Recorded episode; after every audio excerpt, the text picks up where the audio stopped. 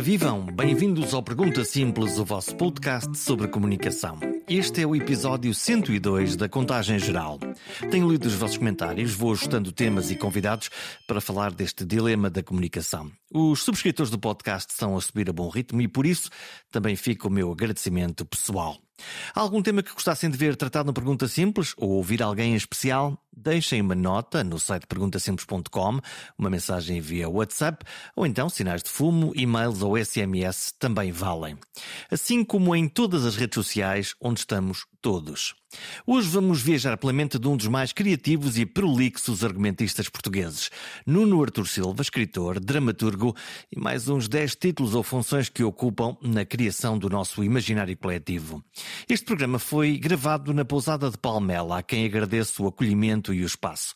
Eu gosto daquele sítio e das vistas sobre a região. Fica bem num programa sobre vistas largas e pena afiada. Vamos ao programa?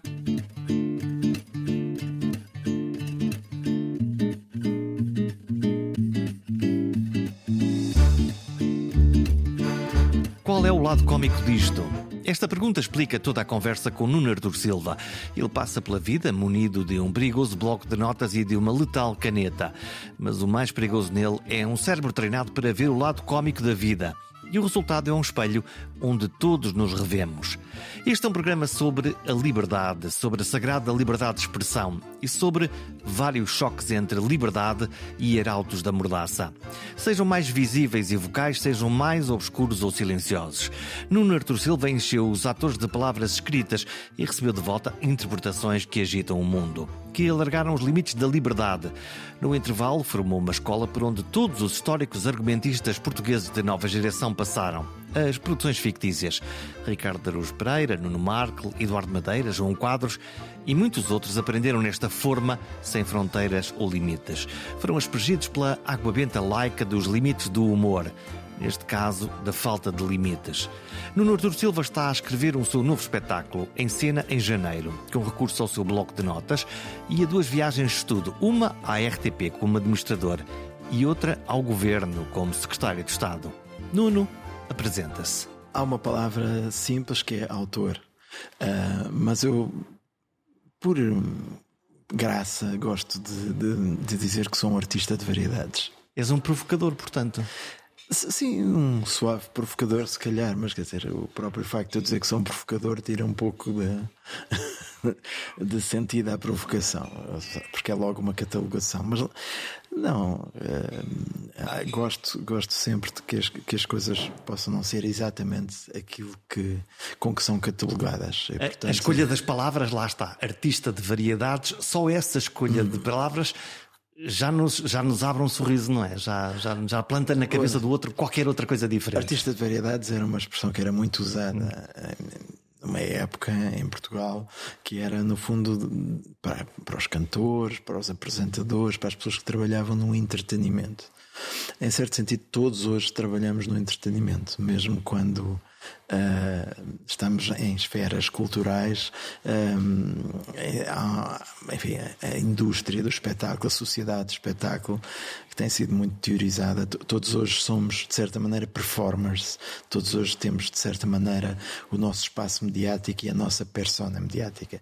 E nesse sentido, uh, todos os que uh, intervimos no, no espaço público através dos média somos de certa maneira todos artistas de variedade. E todos, desde o Presidente da República até sim. o mais humilde dos cidadãos no seu Facebook. Sim, sim, sim. As redes sociais vieram ainda por cima a aumentar, digamos, essa perspectiva de que todos nós temos uh, uma prestação pública e, portanto, uh, é verdade que nós, o, aquilo que chamamos o eu, é uma sobreposição de vários papéis. É? Temos o eu em casa, com a família, no trabalho, enfim, o eu em muitas circunstâncias. Nas sociedades que fazemos parte, nos grupos, nas, uh, temos esse. E, e, temos hoje essa expressão pública do eu, não é? Havia um título de um livro muito famoso que era a apresentação do eu na vida de todos os dias, um, e, e, de facto isso leva nós que e, e, de facto o que podemos dizer que eu na minha vida profissional é o, o, o, trabalho, desde o trabalho de escrita até ao trabalho nos média, é? E, portanto, os média contemporâneos, tanto falamos de televisão, de rádio, hoje nas suas formas podcast, etc, etc, os jornais e, e, pronto, e os espetáculos ao vivo, tudo isso leva a que eu gosto de me definir eh, com, dessa maneira como um artista de variedades. Trabalhas muito o teu boneco público? Não, Uh, não, não, não. Aliás, eu só estou, estava até há pouco tempo só no Facebook um, e, e, só com uma rede de amigos, uhum. apesar de uma rede alargada. E o que eu gostava no Facebook era essa coisa de ir mostrando músicas, mostrando coisas que gostava, vendo coisas que outros mostravam. Um, quando agora... Uma abordagem quase amadora, não é? Quase familiar. Sim, embora, embora, tenha seguidores, mas nunca me preocupei muito com o Facebook para além de, de, de ser mais uma forma de ir observando o mundo e, neste caso, o mundo das pessoas que estavam na minha rede de contato. No teu microcosmos. Sim. Agora, hum, percebo, e os produtores com quem eu estou a trabalhar agora, por exemplo, no meu espetáculo, dizem-me que para a divulgação que é importante ter. Uh, do, do espetáculo, visto que há uma certa, digamos, crise do papel dos média como, uh, digamos, divulgadores e há uma, uma crescente importância das redes, aconselharam-me a ir pelo menos para o Instagram. Sim, que é um meio muito visual Sim. e onde as pessoas estão. E, e faço unicamente, por, nesse caso, por questões de poder ir divulgando o que estou a fazer para quem possa estar interessado. Hum, o Nuno Artur Silva, um, artista de variedades, mas de facto uh, argumentista e, e homem das palavras, quando decide ir para a RTP ou para o governo, qual, qual é que foi a pior escolha de carreira? Não foi, não foi tanto uma, uma opção de carreira, mas foi uh, a questão de surge uma oportunidade de fazer um serviço público. Ou seja, eu, foi isso que te moveu para quer para um caso, quer para o outro? Sim, uh, não só isso, mas são, são situações completamente diferentes. A RTP desde sempre foi uma empresa a que eu estive ligado. Uhum. Tu criavas coisas para a RTP? Não, tu... antes disso, eh, não, não me esqueço. Antes disso, que, então? Que, que, não, como espectador. Grande, ah, sim. Eh, eu cresci ainda no Estado Novo e o único canal autorizado era a RTP, com as condicionantes a RTP da censura. 1, porque só havia um a canal. RTP única. Exato. Uh, e havia a rádio também, não é? Uh, Primeira emissora a, nacional. A, a é? emissora é? nacional, exatamente. Uh, mas, mesmo com os condicionantes da censura, grande parte da minha educação devo-a uh, à RTP e à, à, à emissora nacional. Uh, na RTP, concretamente, foi na RTP que eu vi uh, muito do, dos filmes e do, dos programas que fizeram parte da minha infância. E, portanto, para mim, foi essa a minha primeira ligação à RTP.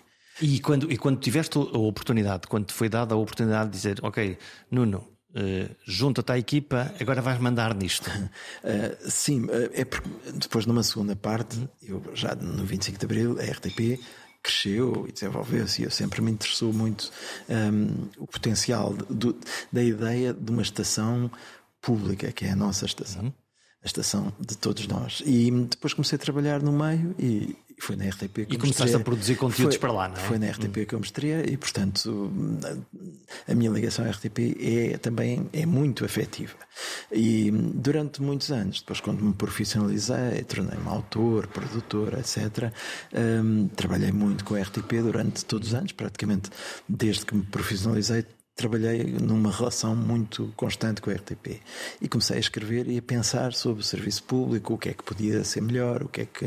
E, portanto, quando surge um convite para a RTP, nas circunstâncias em que surgiu e com o enquadramento que surgiu, que era a garantia de independência. Garantia, e isso era importante para ti, era vital. Era, decisivo, era fundamental. Portanto, saber que ia para lá sem ter uh, nenhum tipo de digamos, de, de, condicionamento, desde logo político. Uhum. Uh, e, portanto, quando aceitei, é, é, é, porque quando nos é dada essa oportunidade, uh, vamos com o espírito de tentar fazer o melhor para a comunidade. E, e isso, para mim, uh, foi uma honra estar na RTP. Foi, um, um simultaneamente, um desafio, uma honra um, e, um, e um prazer. Todos os dias que eu ia para lá, eu tinha mesmo prazer no que estava a fazer. Nós falamos da RTP, lá está, no pós-25 de Abril, muito politizada de todas as maneiras. Lembro, eu comecei a trabalhar na, na Antena RDP, na altura, Radiodifusão, em, em 92, e lembro-me que uma das perguntas que fazia é: então, rapaz, e qual é o teu partido? Como se uh, quem aparecesse na redação viesse recomendado pelo partido certo. A ou pelo partido B, e não, como aconteceu naquela primeira geração de jovens jornalistas, não, nós entramos por concurso público. Não, não, concurso público como? Isso mudou? Houve ali um clique eh, de, dessa politização para, para depois uma fórmula independente? Uh, a seguir a 25 de Abril, a RTP foi um instrumento de poder e, portanto, era muito politizada e partidarizada. Era um palco de poder. Claro, claro. Quer na gestão, quer no conteúdo claro, e o que é que se claro, contava. Claro, e, portanto, era, era um instrumento decisivo, muitas vezes, antes das televisões privadas, então, era completamente uh, decisivo para, para que uh, o poder pudesse, digamos, passar a sua mensagem. Passaram muitos anos e houve sempre oscilações de poder poder, consoante uh, iam estando um ou outro partido no, no, no governo. O que aconteceu, no, que me fez ir para lá, foi precisamente a criação de um sistema que uh, pela primeira vez parecia e garantiu, de facto, uh, uma, uma distância entre o poder da altura e a RTP, ou dito de outra maneira. Passou a ser possível que os governos mudassem sem que imediatamente mudasse a administração da RTP também. E, e isso, uh, e essa experiência para ti foi, foi uma experiência de sucesso no sentido em que isso conseguiu-se ou era uma retórica? Ou havia de facto uma, uh, uma espécie de, de, dique que, que, impedia esse género de influência? Não, exatamente, a criação do Conselho Geral Independente, uh, que passou a ser quem nomeava e demitia as administrações da RTP. Por outro lado, no fundo, a assunção de que as administrações não interferiam nos conteúdos. Quem decidia eram os diretores de programas. E depois todos os órgãos reguladores da RTP. E já agora, como é que tu te sentias? Estando na administração, sendo um homem dos conteúdos, uh, tu a ver televisão, como é que tu eras como, como espectador? Eu fiquei, eu fiquei precisamente com o pelour dos conteúdos e, portanto, trabalhava com os diretores de conteúdos e senti muito bem. E, quer dizer, todos eles com quem eu trabalhei poderão confirmar que hum, mantivemos sempre uma relação muito franca e muito aberta de colaboração, com autonomias óbvias deles nas escolhas que faziam e com uh, grande discussão de ideias sobre o que podia ou não podia ser feito.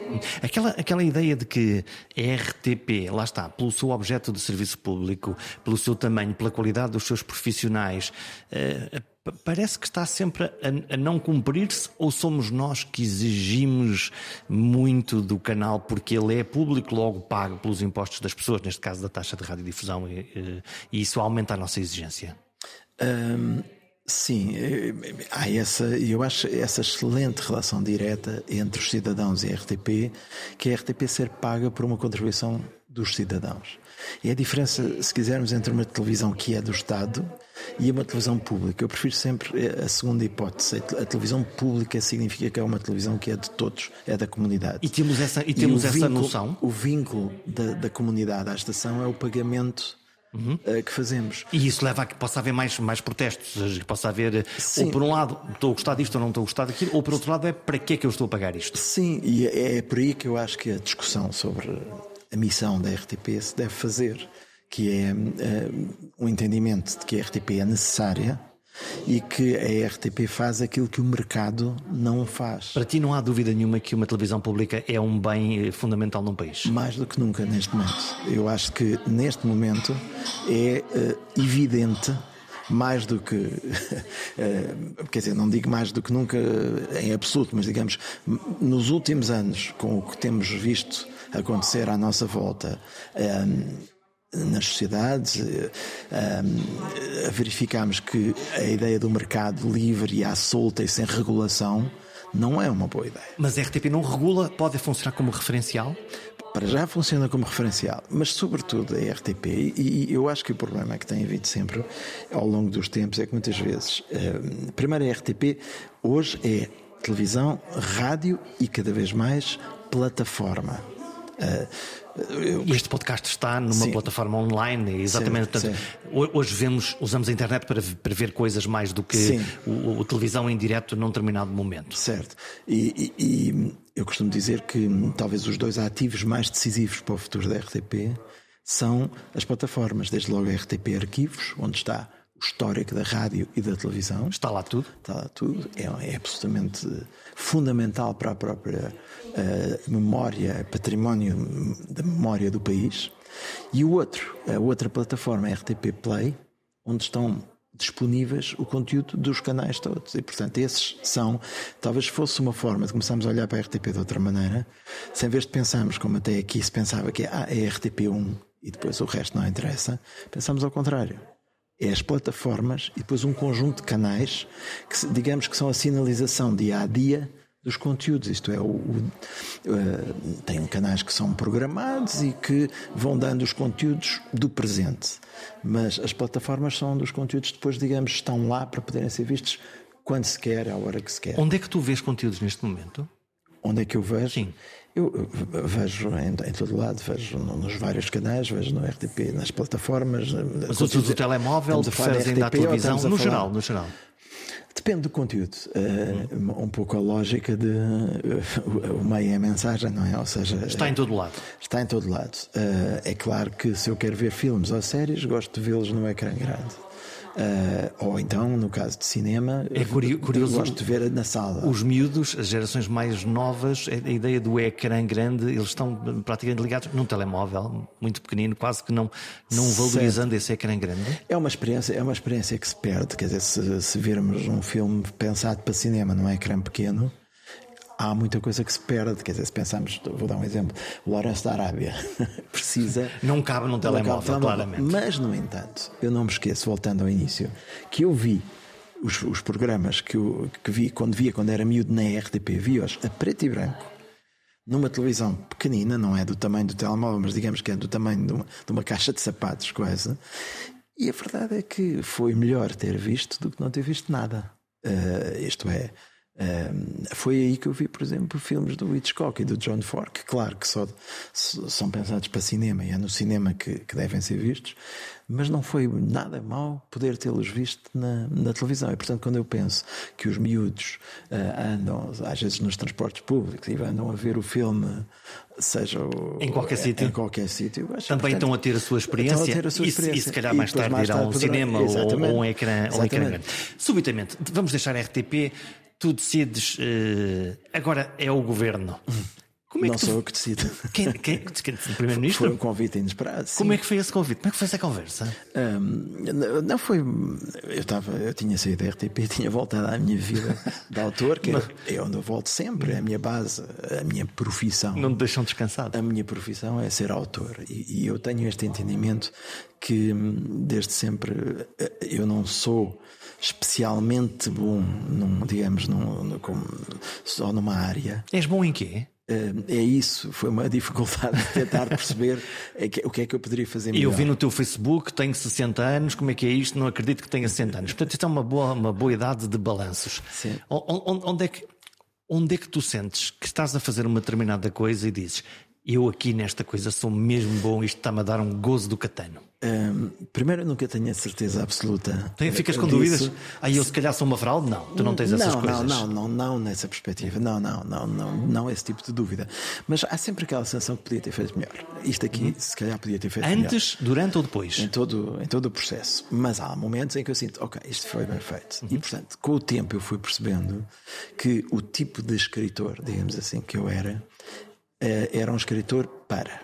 O que é que isto quer dizer? Escrever para teatro escrever para televisão, escrever para. E isso implica desenhada, um modo diferente escrever, de pensar? Hein? Implica, desde logo, uh, trabalhar com outras pessoas, na maior parte das vezes, uh, o que me agrada muito porque no processo com as outras pessoas nós crescemos e aprendemos. Trabalhar o quê? Por exemplo, escrever um texto Trabalhar, todos exemplo, à volta da, da, fazer, da secretária com computador? Fazer uma banda desenhada com um desenhador. Fazer ah, uma, uma, letra de uma canção com um músico. Já agora o que é que aparece fazer... primeiro? O boneco ou, ou, ou, a narrativa? O que aparece primeiro normalmente é a ideia.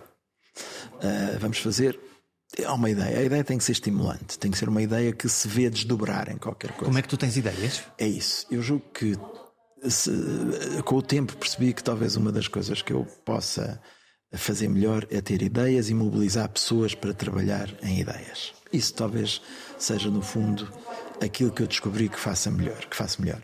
Um, e uh, escrever essas ideias e desenvolvê-las em, em, com outras pessoas. Portanto, uh, tem sido isto que, que eu tenho feito no fundo em todos os sítios e, onde e, tenho estado. E, tens um método para ter ideias? Como é que, como é que isso uh, como é que funciona? Como é, como é, que, como é que és tu a, a ter ideias?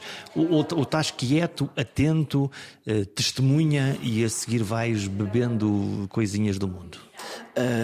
Não há propriamente um método para ter ideias. O que eu fui criando foi métodos para saber o que faço com as minhas ideias. Ah, então como é que é isso? Uh, depende muito dos, dos casos. Uhum. Uh, ou seja, um, eu, eu acho que, no fundo, a base para ter ideias é a curiosidade. É permanentemente estar um, ligado e estar a observar as coisas. E muitas vezes as ideias não vêm daquilo que estamos a observar, mas digamos daquilo que acontece, daquilo que é a que aparentemente, aparentemente não estamos atentos. Como é que é isso? Eu gostava de saber, mas digamos que ah, é, é, uma, é uma coisa é, é, é porque é intuitivo. Há uma frase, a Sofia Melbrander tinha uma frase que eu gosto que é o ócio é o trabalho do poeta.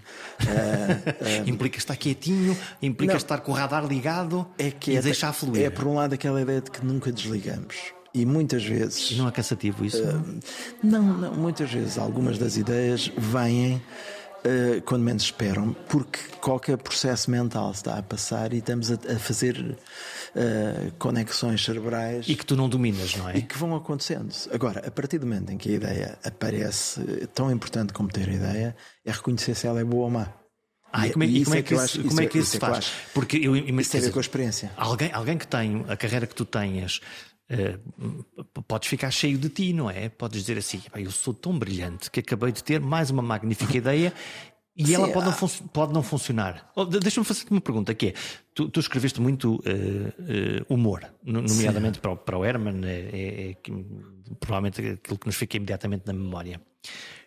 Como é que uma linha, uma ideia, um teu pensamento, a que, a que tu achas muita graça, como é que tu fazes a prova de conceito para perceber se outra pessoa pode achar graça ou achar que, que não?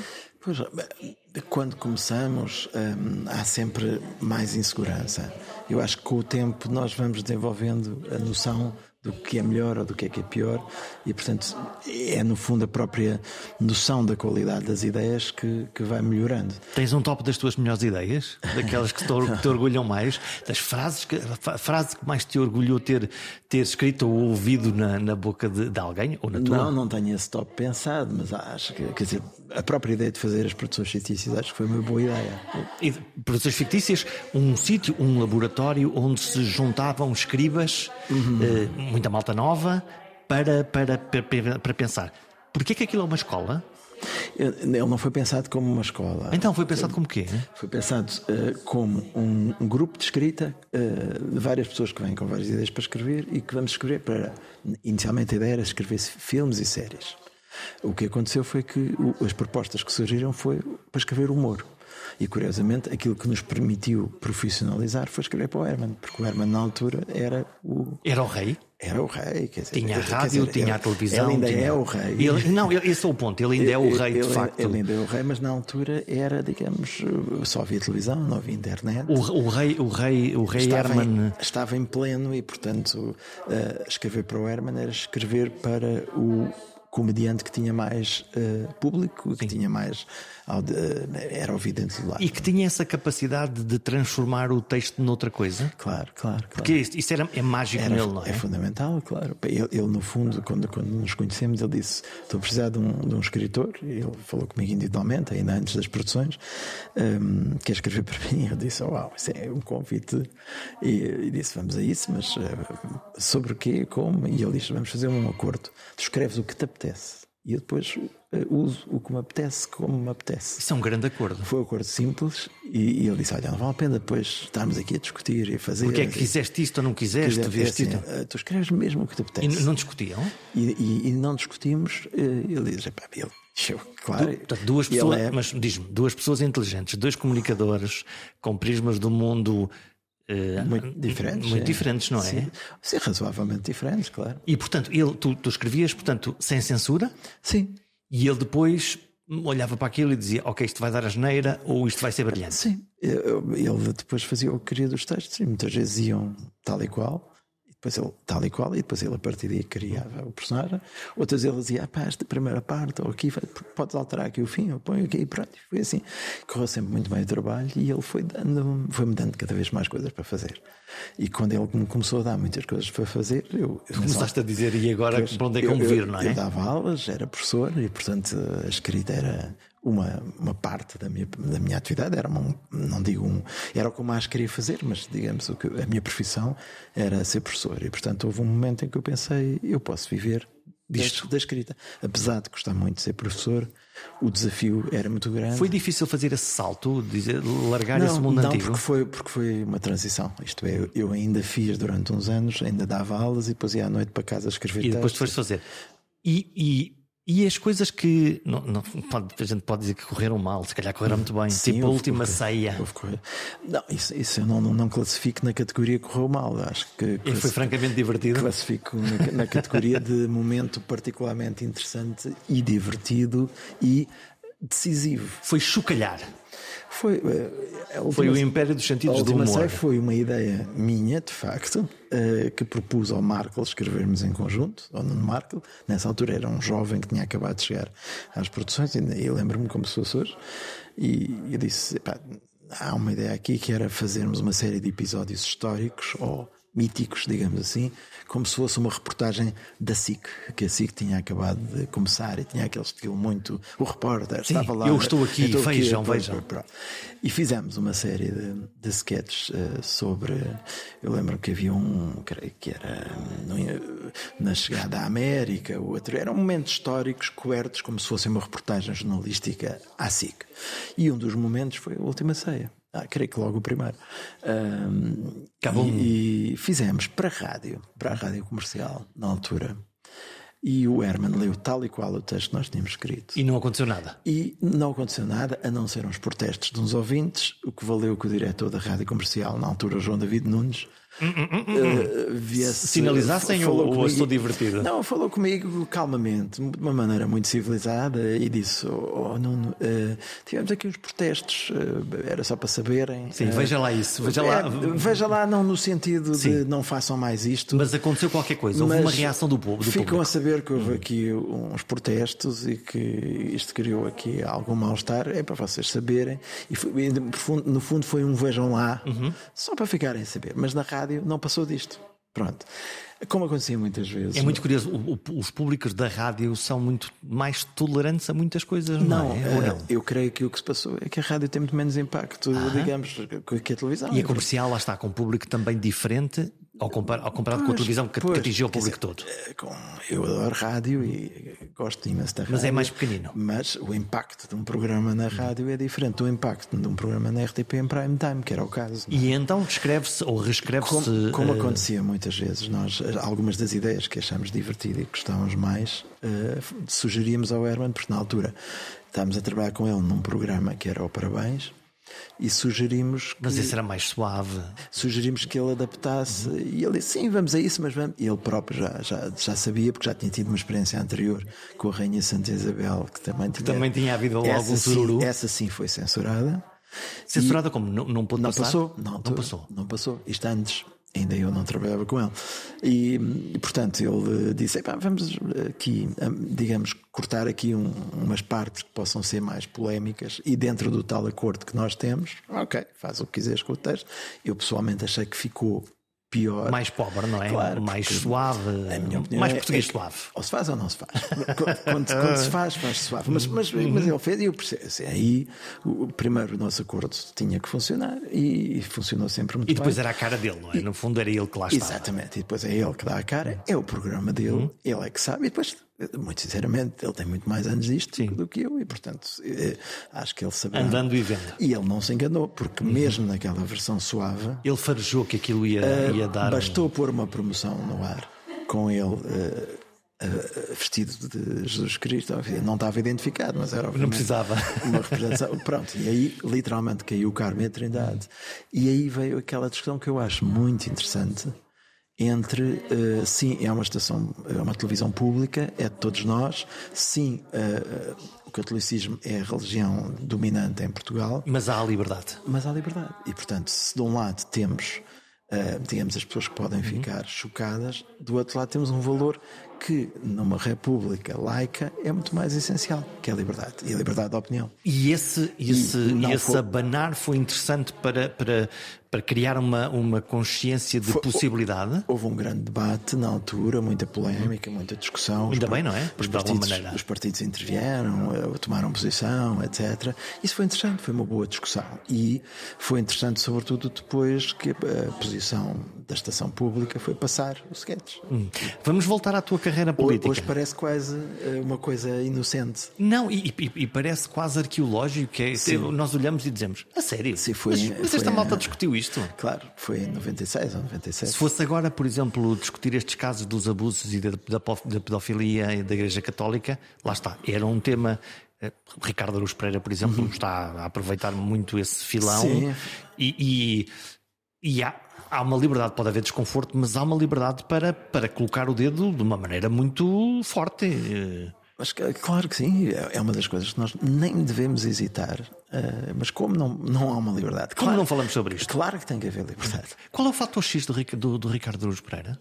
O fator X. O fator X, sim. O que o, o, que, o que, como é que tu como é que tu o vês? Tu conheces-lo, não é? Conhece a escrita? Ele ele começou os, os trabalhos profissionais, os primeiros trabalhos profissionais Contigo. dele foi nas produções fictícias. Portanto, ele, ele entrou precisamente para escrever para o Herman em 1998. Ele entrou nas uhum. produções. Uh, ele o que é que ele tem de diferente em relação aos outros? Ele Porque... vinha, vinha, da faculdade e, e tinha, eh, tinha mostrado, tinha-me entrevistado e, tinha, e quem me tinha falado dele era o, o Ruizinho, que tinha já. E, e, portanto, como acontecia muito, aparecia muita gente a propor trabalhos às produções. Eu vi o trabalho dele. Como é, que tu, muito... como é que tu testavas esta gente? Lia os textos, depois falava com eles, tínhamos uma conversa. Ah, muitas vezes desafiava-os para frequentar cursos que nós tínhamos, aí sim o lado formativo que é, que é importante uh, para, para, e, e para nos, a fórmula. E depois nos cursos eram cursos muito práticos e nós percebíamos logo se, se, eles, se eles eram bons ou não eram. E portanto o Ricardo, como outros na altura, o João Quadros, uhum. uh, o Zé Quintela, uh, o Eduardo Madeira, o Henrique Dias, etc, etc, etc, apareceram mais ou menos na, na mesma altura. E essa massa crítica fez com que todos ficassem melhores? Quer dizer, eu, eu julgo que o facto de terem trabalhado como trabalharam anos uh, num sítio onde os colegas de trabalho estavam a fazer a mesma, a escrever humor, todos os dias a falarem uns com os outros. Há que pedalar e há que, que Portanto, crescer. As, as produções eram. Uh, começaram por ser uma equipa de argumentistas, depois foram crescendo, mas havia ali uma, um espírito. Aqui havia vários gabinetes e havia um pátio central e toda a gente se encontrava. O clássico pátio central. E no outro dia, e, e, numa sala estavam a escrever contra a formação, noutra estavam a escrever para o Herman, noutra estavam a desenvolver projetos novos. Era um sítio por onde passavam frequentemente atores, uh, havia leituras de texto. Havia um caldo bom para, para é, isso. É, e portanto, quem está ali todos os dias a ir para ali, a escrever textos, a discutir o que é que tem mais graça, o que é que não tem mais graça, a formar equipas. A, a... Havia rivalidade? Claro Claro que havia, havia isso tudo. Havia choque, havia... havia, havia rivalidade, havia cooperação, havia amizades, havia competição, havia tudo, tudo. isso. Tudo isso. E, e portanto, um, ehm, o Ricardo, como outros, que eu já disse, e mais outros, quer dizer, passaram por lá. E, e isso é uma das coisas que, que, eu gosto, francamente, de me lembrar, porque acho que foi um período muito efervescente e muito criativo, de onde saíram muitas coisas, também saíram coisas que não correram bem, uhum. saíram outras que correram uh, muito bem, e portanto foi um período que eu acho que contribuiu para todos nós que lá estivemos para deu-nos muitas bases para aquilo que estamos a fazer hoje. É isto não quando o António Costa pega no telefone, no, no, no, no, no, no Isso são muitos anos depois, são muitos anos depois. Nuno de Souza. Não é em rigor o António Costa quem convida, é a Ministra da Cultura. É a Ministra da Cultura. É a Ministra da Cultura, Graça Fonseca, que um, me liga quando o governo estava em formação, portanto, o governo anterior. E diz-te o quê? E diz que uh, tem, tem portanto vai, um, vai haver um novo governo e ela sente que, que é o momento de se desenvolver em particular a área do cinema e do audiovisual e que tinha lido as coisas que eu tinha escrito e tinha visto as minhas opiniões e, e tinha eh, concluído que, que era importante se calhar aproveitar, aproveitar um, o momento do novo governo para criar uma Secretaria de Estado de Cinema audiovisual. tinha falado com o Primeiro-Ministro e ele concordou E, portanto, vinha um convite para eu, eh, pela primeira vez, existia essa secretaria e eu ser o secretário de Estado com esse pelour. E o que é que tu pensaste? Eu pensei, here we go again. Ou seja, uh, primeiro. Chegaste lá à casa e disseste: não, Olha, se primeiro, vou mudar de emprego outra vez. Primeiro pedi tempo para pensar, porque sinceramente não estava nos meus planos. Uh, e implicava outra vez. Uh, passar por esse escrutínio público, eu sei que. E muito mais bravo, uh, não é? Sim, e, e implicava, sobretudo, deixar de fazer aquilo que eu mais gosto. Porque sejamos francos, aquilo que eu mais gosto de fazer é aquilo que falámos agora. Lá estavas outra vez no rearranca a escrever as Mas, tuas linhas e. Ah, agora. Há uma, uma ideia que eu tenho e que, que, defendo cada vez mais, que é não podemos estar numa sociedade em que há de um lado os políticos e do outro lado os outros. Porque depois fica muito fácil dizer, é pá, os políticos. Eles. Eles, os políticos, são todos iguais, são todos. que é um, infelizmente, um sentiste-te político? Não, não. Senti-me uh, temporariamente político. Isto é, há os políticos profissionais que estão anos e anos e anos e que são importantes porque são profissionais da máquina administrativa e uh, são políticos que têm muitos cargos e, portanto, dão ganham, uma estrutura. Uh, como a própria palavra diz, uh, são profissionais no sentido em que dominam o processo. Mas depois essas máquinas Mas... muitas vezes ou ficam enquistadas nesses profissionais, ou às vezes, normalmente até nos, nos governos de primeira leva, tenha lucidez, se calhar a inteligência de dizer não, mas a gente pode pôr aqui este cientista, aqui este escritor, é, aqui este. É exatamente isso que eu acho que faz enfim, os, os, bons governos, é o equilíbrio entre os políticos profissionais e aqueles que vêm, digamos, da, da sociedade civil e que trazem muitas vezes ideias, uma estratégia, uma visão, uma proposta e, e que vêm uh, com a perfeita noção de que vêm temporariamente. a depois, vida deles não é aquilo? A vida deles não é aquilo e depois regressarão para a sua vida. E eu acho que um governo precisa deste equilíbrio, desta ligação entre a sociedade, entre os cidadãos e aqueles que depois são profissionais da política. Eu fui nesse espírito de acreditar que podia contribuir de alguma maneira com aquilo que era a minha visão sobre o setor. Tu agora estás a escrever um espetáculo que é que é o quê? Quando eu fui ao governo e voltei, como é que Não, isso é só uma das, é só uma das partes. É, é preciso dizer que eu, está, eu já fiz um espetáculo uhum. e precisamente estava a fazer esse espetáculo quando fui convidado para a RTP. E quando saí da RTP. E esse é um espetáculo com. com... É, é, um espetáculo, é, uma, é, uma, é, um prolongamento da minha atividade de autor. Porque... Mas, mas, aí está, mas tu estavas em palco, estavas, estavas sim, a contar a tua sim. vida. Eu, eu, acho que é preciso uma certa. Com os Dead Combo? Sim, é, é preciso uma certa lata, digamos, uhum. para eu dizer que sou stand-up comedian. Não sou. Uh, eu não sou comediante sequer, eu insisto, eu sou um autor. E... Não te sentes um, um ator? Um... Não, não, não, sim, não tenho talento para isso. E as ferramentas que os atores normalmente traz, trazem e que transformam um texto numa coisa. Sim, eu não sou um ator, mas. Uh... Fazes de ti próprio? Mas, tal como fui professor, de vez em quando dou umas, umas palestras, umas conferências, portanto, há um lado meu que fala em público. E, e, e portanto, gostas disso? E gosto, e gosto.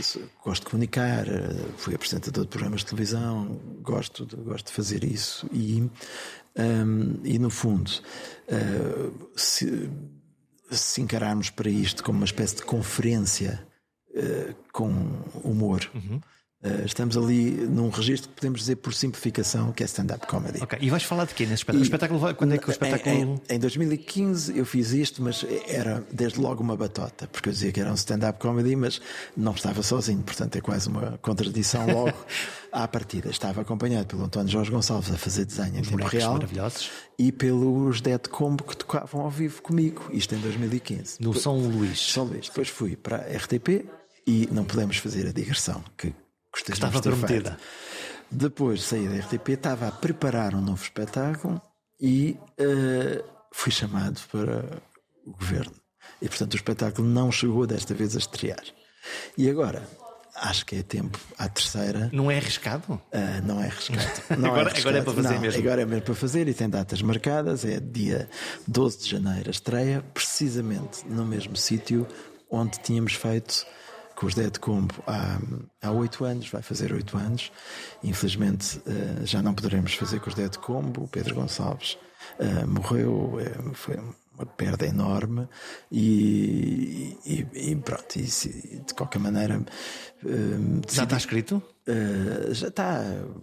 Já tens umas ideias? Não, mais do que isso. Está, digamos, dois terços uh, escrito e agora vou acabá-lo até, até lá. E, portanto, é, é... Eu, eu, não quero estragar o espetáculo, mas falas de quê? Falo precisamente. Eu acho que falo do que, do que daquilo que foi passando nos últimos 10 anos, uhum. portanto, desde ser o diretor das produções fictícias e do canal que o publisher do Inimigo Público, apresentador de, do programa Estou Mal, não sei o quê, ou seja, ter uma vida como lá está, artista de variedades, e como de repente passei a ser o administrador da RTP num momento particular da RTP. E depois, como tudo aconteceu lá, e como saí, e como voltei à minha vida, e como depois. depois com uh, factos e com distorções dos factos, e, imagina. Uh, é, qual é o lado cómico disto? Isto era o título de um texto do Dinis Machado, um escritor que eu gostei muito, gosto muito eh, e que sempre fui admirador e criei uma relação de amizade com ele. E, e penso muitas vezes nesta frase que é olhar às vezes no meio das coisas complicadas que acontecem, às vezes das tragédias, dos pequenos dramas, da vida difícil e pensar qual é o lado cómico disto. Então parte de uma coisa que é de facto verdade, que é em todos os sítios onde eu tive, eu nunca me separei do meu blocozinho de notas. Vais tomando notas? Às vezes lembro de coisas engraçadas que acontecem, observo certas coisas e, portanto, e fico, pimba, toma lá uma fiquei, nota. Fiquei com uma série de notas e, e, é a partir daí que eu escrevi o, o guião. Uh, e portanto, não é um espetáculo, não é um stand-up sobre o governo, nem sobre a RTP, nem sobre mim, porque isso não teria interesse para as pessoas, digamos assim. Uh, mas é, é sobre, sobre Portugal? Como nos sítios onde eu fui estando, eu fui olhando para o que mudou em Portugal e no mundo nos últimos 10 anos, digamos assim. E também esta coisa de envelhecer e de ter passado por esses chapéus todos, não é? Portanto, é, é, eu acho que há um potencial cómico, lá está. Acho que há aqui um lado cómico em pensar, por exemplo, que durante anos eu fiz humor político e finalmente eu estava ali na fotografia do governo. Estavas ao, no alvo, ao lado o, dos ministros. O, o, boneco era, o boneco Portanto, era teu. O boneco tem contra-informação agora seria eu. Hum.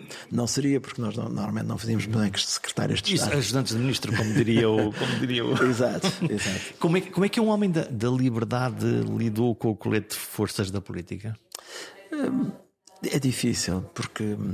Mas já na RTP foi. Porque o, olha lá, o veja lá. Há uma te... Não, não. É, é um próprio. Nós próprios temos que ter. E a cultura ainda assim é um, um sítio é, melhor. É uma é? figura institucional, no sentido em que quando nós falamos, não somos nós individualmente que estamos a falar, mas é o cargo. Ou seja, é claro que somos sempre nós. E isso pesa. Somos sempre nós a Eras falar. tu que escrevias os teus discursos?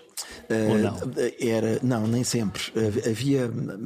Eu tinha uma equipa que me dava as bases muitas vezes, olha, é importante falar nisto e nisto e nisto. Eu fazia depois a, a versão o final. final. Mas, por exemplo, uma das coisas que eu reparei foi que quando eu entrei eu era muito formal e depois, pouco a pouco, fui-me tornando mais autêntico.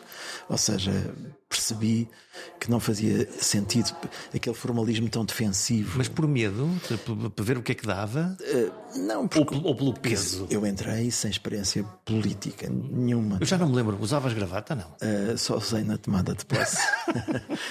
usei na tomada de posse que me disseram que era protocolar e eu disse, ok. Sim, estava lá o presidente, não é? Exato, e portanto usei na tomada de posse e depois nunca.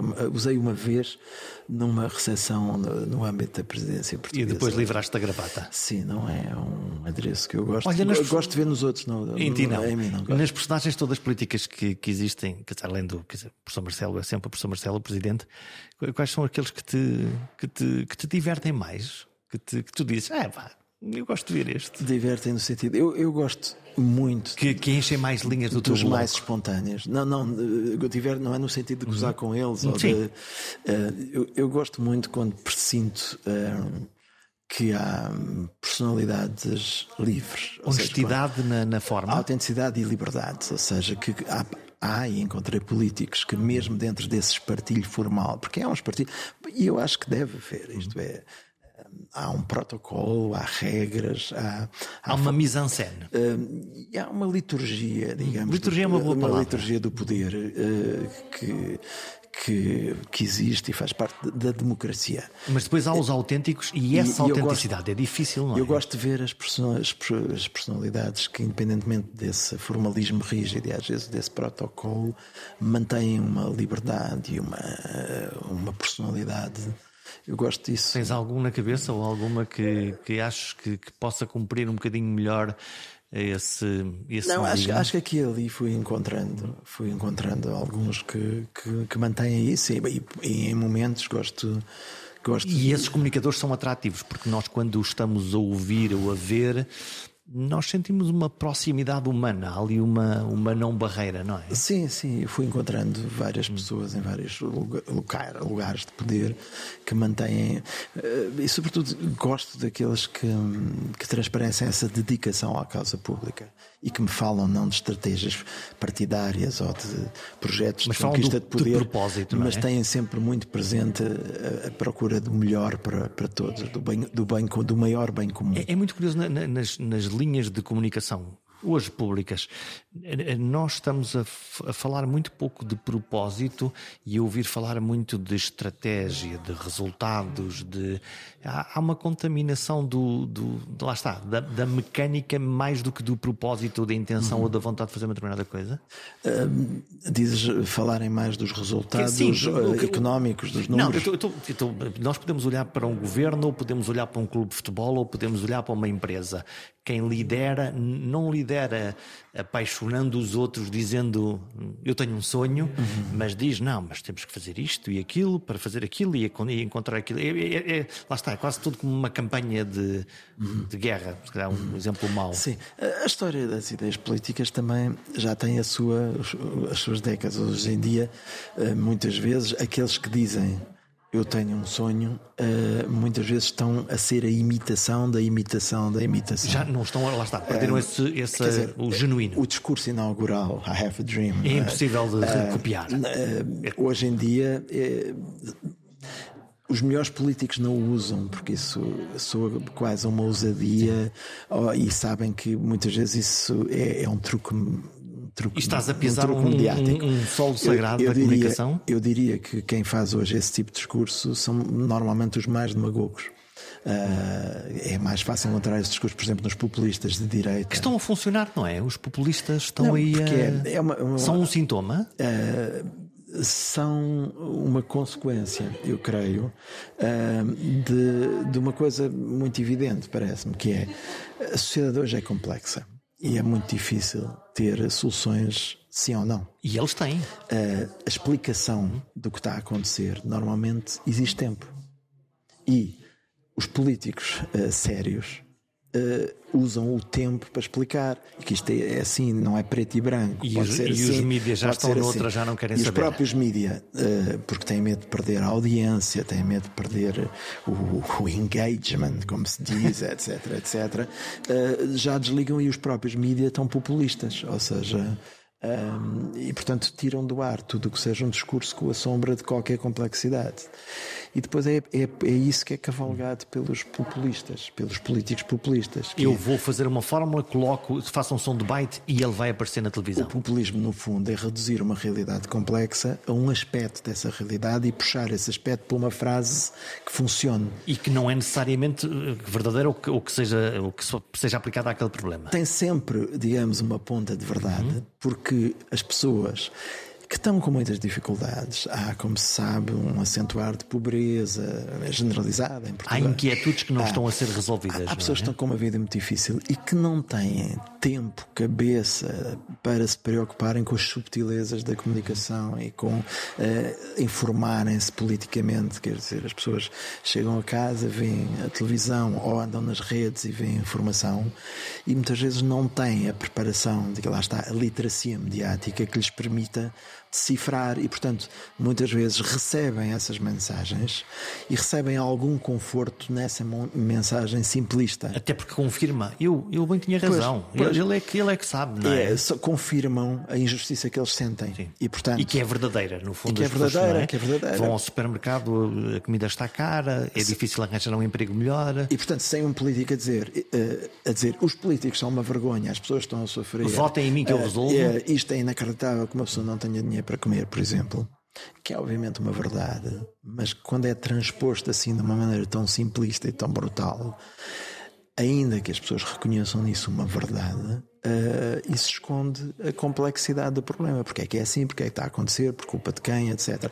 Como não há tempo para discutir uh, isso, a sociedade e os médias funcionam muito por esses soundbites e, portanto, isso é, digamos, onde o populismo cresce. Há cura para isto? A cura é sempre pelo lado da educação e pelo lado da, da, da qualidade da informação. Uh, isto é, uh, temos que ter, temos que lutar para que a nossa comunidade possa ser informada, portanto, a luta contra as fake news, a luta contra, contra a mentira. Contra... Mas nós, nós, vemos nas redes sociais que quando aparece uma, uma, uma história, lá está, ou escabrosa, ou, que, ou voyeur, ou que, ou que nem bate bem com a realidade, são essas histórias que, que mais circulam e que as pessoas mais partilham e que as pessoas mais veem aparentemente. Sim, sim. Ou é culpa do algoritmo ou é culpa nossa? Um, é, há, há, aqui um sistema que, digamos, tem uma lógica perversa, que é uh, o jornalismo hoje luta para sobreviver. E a sobrevivência do jornalismo uh, depende muito da audiência que os jornais têm. Sempre dependeu. É? Sim, o modelo de negócio não existe e, portanto, eu... não ganha dinheiro suficiente para produzir coisas de qualidade. Exatamente. E, portanto, o próprio modelo de sobrevivência do jornalismo está em causa. E, portanto, uh, há uh, o, o, domínio cada vez maior das redes sociais, onde a informação não é, uh, uh, não é credibilizada muitas vezes, não tem um jornalista a credibilizá-la, aparece, não se sabe de onde. De onde. E, portanto, tudo isto é uma amálgama de informação que circula e o cidadão está mais desprotegido para saber se isto é verdade ou não é. Isto foi assim ou não é. Até nós, muitas vezes, nós, quando eu digo nós dois, por exemplo, que somos pessoas do meio, que estamos uh, informados, que a nossa profissão passa muito disto, muitas vezes tentamos, espera aí, isto vem de onde? Isto é verdade? Isto Sim, não é? Vamos, mas, mas, temos meios Sim. para verificar, não é? Pois, agora imagina pessoas com outras profissões, com muito pouco tempo disponível, que apanham este tipo de... Eu não sei se é a ideia minha, mas uma coisa lá está, é o, o, o político populista, ou aquilo que eu chamo, não quero ofender a classe, o síndrome do taxista. Então como é que vai ser taxista? Está tudo uma desgraça, não é? Uhum, mas o, o, que eu estou a ver cada vez mais são pessoas evoluídas e cultas uhum. a recorrerem a esse tipo de discurso e a essa mecânica de comunicação para ocuparem as redes e não têm a desculpa de ser estúpidas. Sim, sim, porque depois no meio disto tudo há pessoas que manipulam tudo isto também de uma forma inteligente. E fazem de uma forma deliberada, para não é? poder chegar. Pois, é claro, é assim, a extrema-direita tem um plano. Uhum. E um plano é precisamente manter o domínio, eh, digamos, eh, os poucos privilegiados manterem o seu domínio sobre os inúmeros digamos, desfavorecidos. E portanto faz essa narrativa. E há, há, no meio disto tudo, obviamente, quem faça isto com grande determinação para manter a, a sua posição. E aliás, uh, tem-se verificado que o fosso aumenta, que uh, os ricos mais os pobres, ricos os pobres mais pobres. Os ricos estão cada vez mais ricos, os pobres estão cada vez mais pobres e a classe média a desaparecer. A desaparecer. Onde desaparece a classe média? Quando a, nos países onde a classe média fraqueja é um país onde, eh, digamos, as autocracias e os sistemas menos democráticos florescem, e os populismos, etc. Portanto, este é um problema mundial. É um problema mundial e é um desafio muito grande para nós. A solução não é imediata, não podemos ter, é assim. Portanto, é complexa. Não, é não, não há uma solução populista. É complexa, tem que ser feita de várias maneiras, em várias frentes. Fechamos esta conversa. Que, que história, que grande história é que ainda te apetece contar? Eu, não é tanta grande história, mas eu acho que há, há muitas histórias para contar. Por exemplo, em Portugal, agora, e a partir de Portugal, aliás, eh, é isso que une também muito o meu trabalho. E, até quando não, não estava eu próprio a criar histórias, quando fui para o governo ou quando fui para, para, para a RTP, no fundo, é esta ideia de que as comunidades precisam das histórias, no sentido em que nós vivemos de acordo com as histórias em que acreditamos, a mitologia os gregos, a mitologia. Precisamos grega. de uma mitologia. Uh, os americanos no século XX criaram a mitologia americana através do cinema e depois da televisão, é? a mitologia do americano. É? E eu acho que um país é tanto mais rico quando saiba criar uma mitologia diversificada, rica. Eu acho que contra o pensamento único, contra a ditadura, contra as autocracias, há um trabalho político, mas há também um trabalho, chamamos-lhe assim, mitológico para fazer, que é feito através da, da pluralidade das histórias. E as histórias hoje em dia são sobretudo as histórias dos média, que não é o jornalismo só, é? o jornalismo é importante, a liberdade, a diferença de opiniões, mas é os filmes, as séries, os documentários, as canções, toda a cultura em que nós vivemos é através dessas canções que nós vamos identificar as, aqueles que gostam de ouvir as mesmas músicas que nós, que gostam de rir com as mesmas coisas, e, e é por aí que se faz a comunidade. E portanto, eu acho que nós precisamos de ter, e é esse o sentido, de cada vez mais uh, histórias sobre nós, cada vez mais. Uh, Uh, séries, filmes, uh, canções, uh, livros, tudo isso. As histórias da nossa vida, o conta-me como foi que enche o nosso imaginário e dá sentido de comunidade e de pertença. É essa mitologia feita de histórias, personagens e jornadas heroicas que reforça este sentimento de identidade. As palavras escritas e ditas oferecem esse conforto de pertencer e muitas das melhores palavras são organizadas em textos de escritores, de poetas, argumentistas, dramaturgos ou artistas de variedades. Precisamos tanto de todos eles como de médicos, engenheiros ou economistas. E de liberdade, sempre de liberdade. Até para a semana.